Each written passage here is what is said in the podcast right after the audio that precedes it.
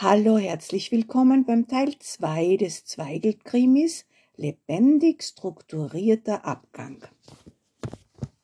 Ja, wir befinden uns im steirischen Rebenland an der slowenischen Grenze in einem fiktiven Ort. Wir haben die Jungwinzer, die Siebengescheiten kennengelernt, aber auch den unsympathischen Bölzel, der den Zweigelt als Rebsorte politisch unkorrekt findet. Die Siebengescheiten sind entsetzt, das durchkreuzt ihre Pläne. Er meint, wie kann man nur eine Sorte nach einem aufrechten Nazi benennen? Und er tut allerhand dagegen. Gleichzeitig aber kommt er gern hierher. Gestern hat er viel getrunken und der Teil 1 endete so. Sie sind nicht gegen den Pölzel, nur gegen die Art, wie er es macht, so belehrend. So reden sie alle durcheinander und keiner hört, was draußen gerade passiert. Die Michaela ist blass, als sie wieder hereinkommt. Lass halt das Rauchen sein, mault der Christoph, aber sie flüstert ihm etwas zu, und kurze Zeit später sind er, der Sepp, der August, der Bertel und der Betz plötzlich verschwunden. Sie kommen nach einer Weile zurück, die anderen Gäste wundern sich, wo der Bölzel bleibt, sie vermuten, wohl schlafen gegangen, besser so. Das war also das Ende des ersten Teils. Jetzt geht's weiter. Am nächsten Morgen ist das Auto vom Bölzel weg. Hat er sich also in der Nacht davon gemacht, der feine Do Herr Dozent, wundern sich die Eltern von Betz. Der nickt dazu verschlafen, so wie die Sonne, die sich an diesem Spätoktobermorgen durch den Nebel müht. Die Mama stellt ihm einen Teller mit Kernölschmölzi hin. Der Speck brutzelt noch, den hat sie erst vor dem Servieren draufgelegt. Jetzt muss ich eine Pause machen. Ich muss diese typische südsteirische Speise erklären. Ein Hochfest für Galle und Magen. Bei der Kernölschmölzi handelt es sich um eine Eierspeis oder für unsere deutschen Freunde um ein Rührei mit Kürbiskernöl, und auch noch angebrutzelten Speck. Und was trinkt der Gute dazu? Einen Heferlkaffee. Auch zudem eine kurze Erklärung. Als die Ciancic-Oma nämlich nur ein junges Madel war, verstand man darunter einen Ersatzkaffee aus Getreide, aus Gerste oder Roggen oder aus Zichorie, der Wurzel der gemeinen Wegwarte. Heute kann es auch Filterkaffee sein.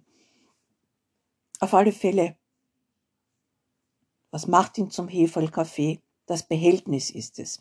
Ein 250 Milliliter fassender, geradwandiger Becher aus Steingut mit Henkel. Bitte niemals eine Untertasse verwenden. Das wäre Stilbruch. So, weiter im Text. Alle sind sie müde. Die Julia und die Michaela sind scheinbar schon frühmorgens weggefahren, wahrscheinlich wieder nach Graz zum Shoppen. Und die fünf anderen sind schon in aller Herrgottsfrühe in die, der neuen Ried vom Christoph gewesen. Tiefe Bodenlockerung, erklärt der Bertel. Das ist jetzt wichtig für die neue Ried. Ziemlich tief lockern sie den Boden und schütten ihn wieder zu. Jetzt soll er sich erholen für die Neubepflanzung und sie brauchen auch Erholung. Das alles ist eine Investition in die Zukunft, in die Zukunft des Zweigelt. In fünf Jahren wird der Wein von der Mordtalried und vor allem der gut aufbereitete neue Mordtalboden, die Lagenassemblage Zweigelt Siebengescheit, zu etwas absolut Besonderem gemacht haben. In Graz am Geschichteinstitut wundert sich die Rita, die Sekretärin, über eine SMS. Zu Historikertagung Konstanz gefahren. Dienstreiseantrag folgt. Pö. Typisch Pölzel. Pö. So unterschreibt er auch immer die Zeugnisse. Pö, sagen die Studentinnen und Studenten, wenn sie sich über ihn ärgern. Die Tage vergehen. In der nächsten Woche verkündet der Institutsleiter bei einer Teambesprechung, das ist ganz seltsam. Niemand weiß was von einer solchen Historikertagung.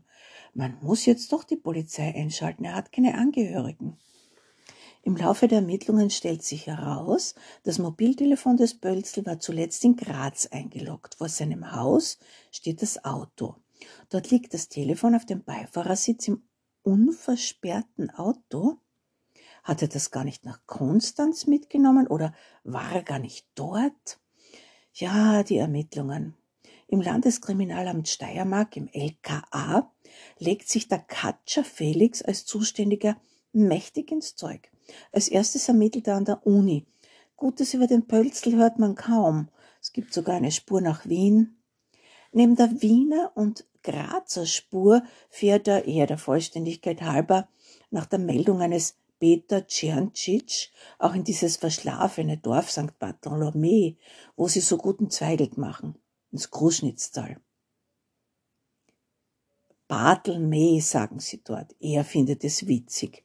Der Katscher Felix ist ein ordentlicher. Man sagt ihm nach, dass er nichts übersieht. Er berichtet, dass die Bevölkerung kooperativ ist, dass aber niemand etwas Ergiebiges zu sagen habe. Er ist eigentlich nur da, weil dieser Czerncic sich aufgrund von Nachrichten in den Medien bei der Polizei meldet, Dozent Bölzl hätte am so und so vielten den Buschenschank besucht, er hätte übernachten wollen, wäre aber dann weg, wahrscheinlich heimgefahren. Der Katscher Felix nickt, weil er schon weiß, dass das Auto in Graz steht. Mengser Kästensuppen, sagt die Michaela. Sie meint, mögen Sie eine Kastaniensuppe? Und sie stellt sie ihm auch gleich hin. Er murmelt etwas von im Dienst, aber sie lacht und sagt, na deswegen eben. Er taucht den Löffel vorsichtig ein, probiert und denkt, puh, was für eine Frau. Fisch, frech, kann auch noch kochen. Er kocht nämlich auch gern. Der Ermittler berichtet auch Peter Czerncic, wir wissen schon, das ist der Betz, sei sogar zwei oder dreimal in der Vorlesung vom Dozent Bölzl gewesen. Die gekritzelte Mitschrift habe ihm gezeigt, nichts Spektakuläres. NS-Geschichte eben, Schlagworte. Es ist ohnehin nur ein Routinebesuch hier.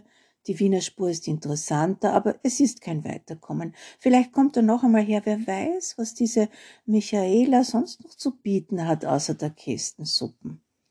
Offenbar war der Bölzl doch ein Meinungsbildner rund um den Zweigelnamenstreit. Es ist jetzt kein Thema mehr. Der Nationalsozialismus wird dennoch Schritt für Schritt sorgsam aufgearbeitet werden. Nach einer Zeit aber redet niemand mehr über den verschwundenen Herrn Dozenten. Vielmehr redet man über den guten Wein und über die lobende Erwähnung im Falstaff-Magazin, obwohl da stand etwas von lebendig strukturierter Abgang in einfach strukturiertem Winzermilieu eines bisher unbekannten Tales. Einfach strukturiert? Heißt das deppert? Er verkauft sich gut, der Wein, und die Vinothek wird ein Renner. Ein paar Speisen nur servieren sie bei der Weinkost. Schmalzbrot mit Zwiebel, Kässtangerl, Mürbteigkeks und natürlich die Boganzen. Im Herbst auch die Kästensuppe und wenn sie mal ganz spät wird, gibt's vielleicht eine Kernölschmölzi. Dazu trinken sie aber keinen Hefelkaffee, sondern Schnaps. Eines Tages kommt eine E-Mail ans Geschichteinstitut. Dozent Bölzl bittet um Freistellung. Er hätte in einem internationalen Projekt die Möglichkeit, sich hier, was bitte meint er mit hier, an das Aufspüren von österreichischer Nazi-Vergangenheit zu machen. Er hätte aber einen Decknamen, es sei zwecklos ihn zu kontaktieren. Er werde sich von Zeit zu Zeit melden. Eine Nachverfolgung zeigt dann, dass die IP tatsächlich aus der Provinz von Buenos Aires kommt, dass aber die Adresse schon wieder stillgelegt worden ist. Die Michaela studiert Informationstechnik. Die fragt der Katscher Felix, wie sie das eigentlich sieht. Sie zuckt nur die Schultern und dreht sich weg, so sieht er ihr dreckiges Grinsen nicht.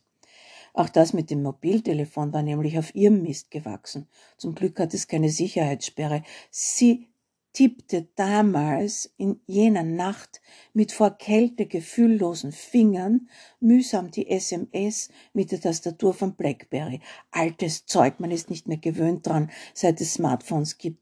Zu Historikertagung Konstanz gefahren. Dann sucht sie im Adressverzeichnis nach Pilzr. Gott sei Dank weiß sie den Namen aus Erzählungen von Petz. Der sagt immer die Pilzritter aus dem Institutsbüro oder auch der Pö. Es lohnt sich also gut hinzuhören.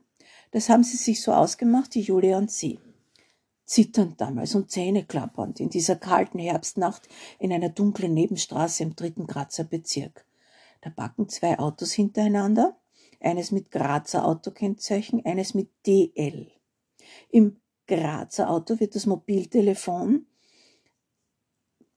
auf den Fahrersitz gelegt, dann äh, wirft äh, die Julia den Schlüssel in den Leonhardbach, die Einweghandschuhe in den nächsten Mistkübel und sie steigt ins Auto, ins DL-Auto natürlich.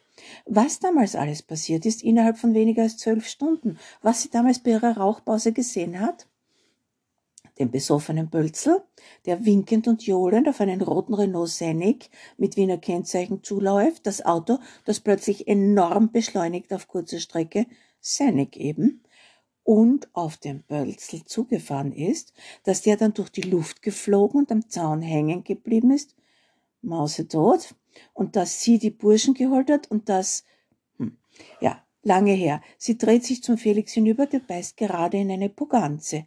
Rätselhaft, sagt sie. Er meint, ja, aber komm, auf euch sieben Gescheite und euren Wein. Er stößt mit ihr an und denkt dran, wie sein Dienstvorgesetzter bei der Buenos Aires Geschichte gesagt hat. Na, alles dann. Das hat aber nicht geklungen, als wäre es der Auftakt zu irgendetwas gewesen. Er kommt jetzt oft her. Sie spazieren so gern zu dritt die Rieden entlang der Axel, die Michaela und er. Im Moortal will der Axel, der Setter, immer graben, so eine Unart. Der Felix wundert sich drüber, wieso die Riede aber auch so einen grauslich wirkenden Namen hat. Dabei wächst grad unten, hinten im linken Eck beim Zwickel, der beste Wein von überall, wie der Christoph meint. Der Katscher Felix redet daheim, wie er Bartelme jetzt insgesamt nennt, nie über seine Arbeit. Den Beetz verrät er trotzdem eines Tages, weißt noch, der Bölzel, der war ja auch bei euch. Der Betz erstarrt, was kommt jetzt? Felix sagt, jetzt ist es ein Cold Case, haben sie beschlossen. Ich bin gespannt, ob das noch einmal aufgenommen wird. Verschollen in Argentinien. Da könnte höchstens eine private Agentur was machen, aber die müsste wer beauftragen. Der Petz entspannt sich und nickt nachdenklich. So also endet mein Regionalkrimi der im September 2021 in der Anthologie Vino della Morte in der Anthologie der Textgemeinschaft Carola Kepernick im baden-württembergischen Riegel am Kaiserstuhl erschienen ist, gemeinsam mit etlichen anderen sehr spannenden Geschichten. Das fiktive St. Barthelme liegt wieder friedlich da, jetzt wo ich nicht mehr drüber schreibe. Der Hund Axel träumt vor sich hin, der Felix sitzt vor dem Haus und schaut hinunter ins Kruschnitztal, die Tscherntschitsch-Oma ruft ihn gerade. Komm, jetzt kannst zuschauen, wie ich den Boganzenteig mach. Die Michaela nimmt gerade eine Weinbestellung entgegen, dauernd läutet das Telefon. Pölzel und die Zweigeltrebe, die beiden vertragen sich nun gut. In Wien hat die Dame mit dem roten Sennig die Möglichkeit, sich aus der selbst mitgebrachten Flasche ein Gläschen einzuverleiben. Es ist dunkel, man kann nicht erkennen, ob dabei ein böses Lächeln ihren Mund umspielt. Die im Dunkeln sieht man nicht, heißt es ja. Nur als Krimi-Autorin hat man den Super Sense. Alles sehen, alles hören, alles wissen, alles dürfen, sogar morden. Ja, wenn die Wettbewerbsaufgabe Vino della Morte lautet, muss man sogar morden. Aber anders als in der von den Drehbuchautoren und Produzenten Richard Levinson, William Pink und Peter S. Fisher erschaffenen US-amerikanischen Kriminalfilmserie Mord ist ihr Hobby, morde ich nicht so gern. Daher ist der Mord auch nur mit einem kurzen Blitzlicht beleuchtet, aber wie so manches andere will auch literarisches Morden geübt und erlernt sein. Vielleicht gibt's dann irgendwann wieder einmal einen Krimi. Danke jetzt fürs Zuhören.